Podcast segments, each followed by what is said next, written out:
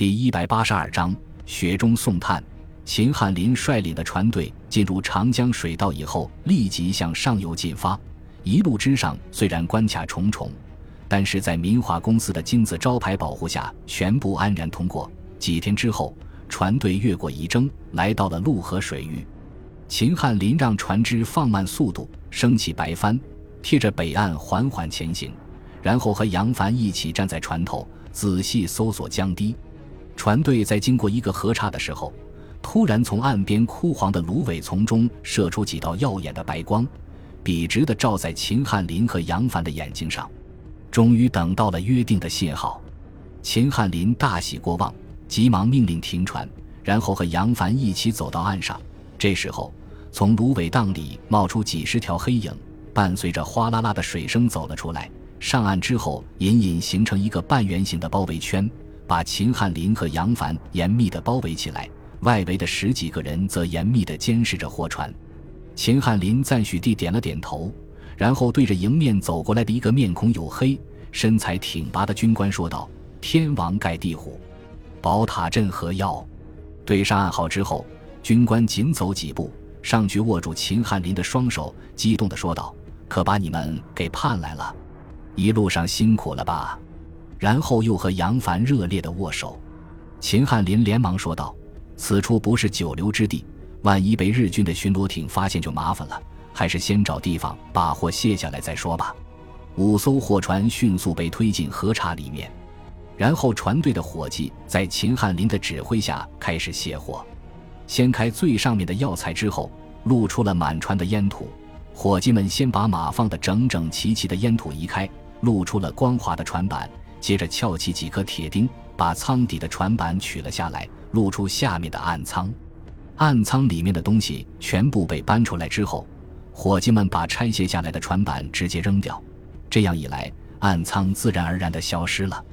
秦汉林从泥帽里面取出一张清单，递给军官，说道：“这上面是物品的清单，请你仔细核对一下。”然后把杨凡介绍给军官：“我还要带着船队到安徽去应付日本人，所以不能久留。我把杨凡留下来和你交接。”然后再商量商量以后双方如何联络。说完之后，他双手抱拳，对着军官把手一拱，说声告辞了，然后快步走回船上。军官吹了一声响亮的口哨，随后十几名手持冲锋枪的士兵从河岔旁边的树丛中间走了出来，在他们的后面是三十多名推着独轮车的民夫。众人七手八脚地把东西装车，匆匆向树丛走去。负责断后的十几名士兵把遗留在江边的物品全部捡了起来，然后用扫帚仔细地清除地面上的痕迹。半个小时以后，河岔又恢复了平静，完全看不到有人来过的痕迹。队伍悄无声息地在山林间穿行，连续翻过几座低矮的山丘之后，面前出现一条蜿蜒曲折的羊肠小道，远远地延伸到远处山峦之中。杨凡和名叫张虎的黑脸军官并排走在队伍的末端，好奇地打量着四周的一切，并且不时地问东问西。张虎对他的问题则是来而不拒，有问必答。连续走了十几公里之后，队伍遇到了第一道岗哨。隐蔽在茂密的树林里面的潜伏哨在核对口令之后立即放行。接着，在不到五公里的距离内连续遇到五道岗哨，很显然。这里已经非常接近部队的核心区域。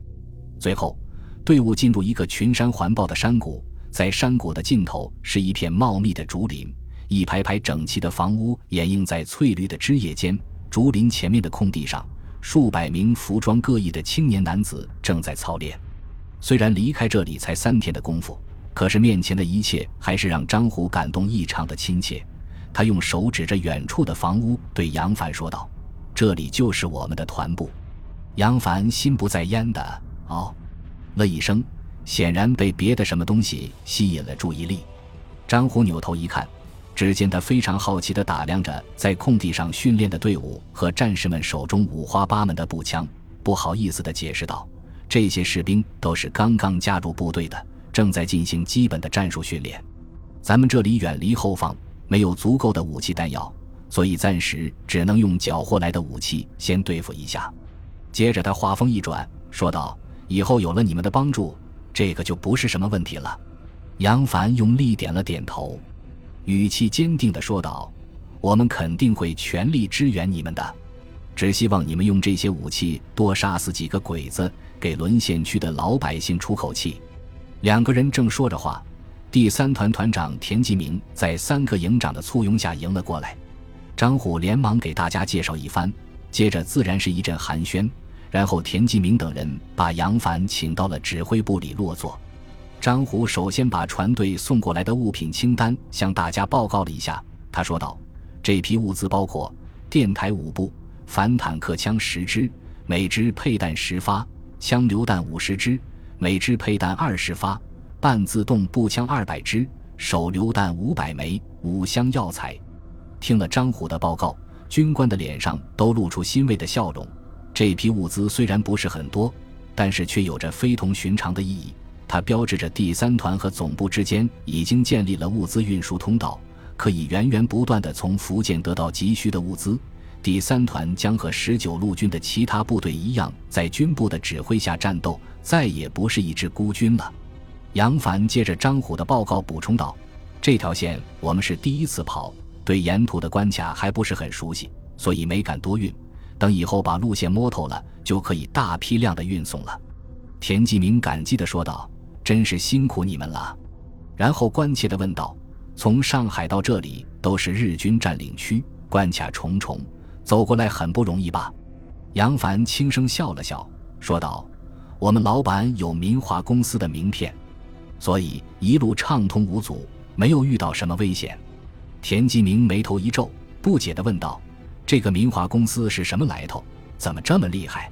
杨帆想了想，用不太肯定的语气回答道：“具体的情况我也不是很清楚，好像这个公司是上海的一个日本特务机关开设的，专门把东三省的烟土和日本国内生产的民生用品走私到大后方，然后换回他们急需的战略物资。”田继明大骂道：“这些小鬼子一边打仗，一边还忘不了祸害咱们中国人！”说罢，用力拍了下桌子。张虎奇怪地问道：“现在前线正打得热火朝天，怎么能够进行走私呢？”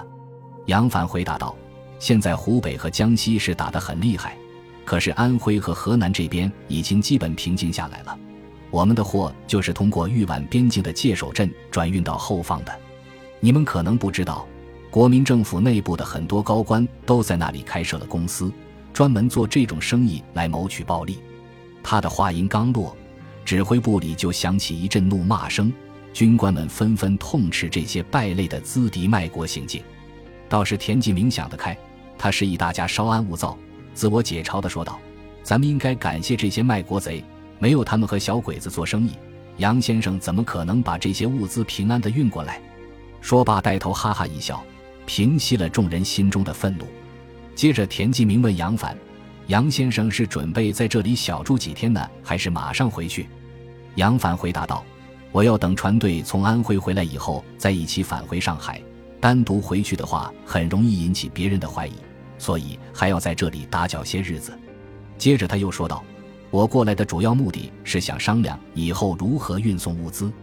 我们老板觉得长江里面船只往来频繁，又是日本人高度戒备的地方，很容易暴露。”所以想请你们换一个比较安全的地方接头交货。田继明点了点头，说道：“你们老板不愧是老江湖，考虑的非常周到。江边的确不是个好地方。”接着他用手指轻扣桌面，自言自语地说道：“改在哪里好呢？”眉宇之中露出思索的神情。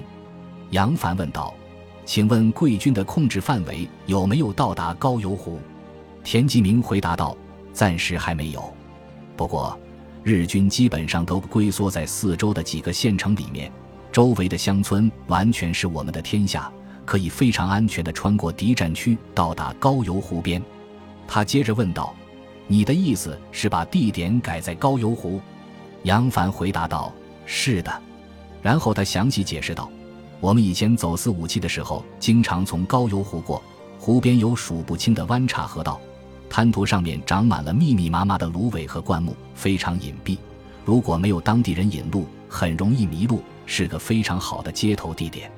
田继明问道：“高邮湖距离扬州很近，日本人的巡逻艇会不会过来？杨帆说道：“前些日子我还去过一趟，过了扬州以后就没有见过巡逻艇。”田继明想了想，分析道：“日本人最关心的是京沪杭这三角地带，江北的驻军少得可怜，不可能有很严密的监视。”想到这里，他语气坚定地说道：“好，就改在高邮湖。”本集播放完毕，感谢您的收听，喜欢请订阅加关注，主页有更多精彩内容。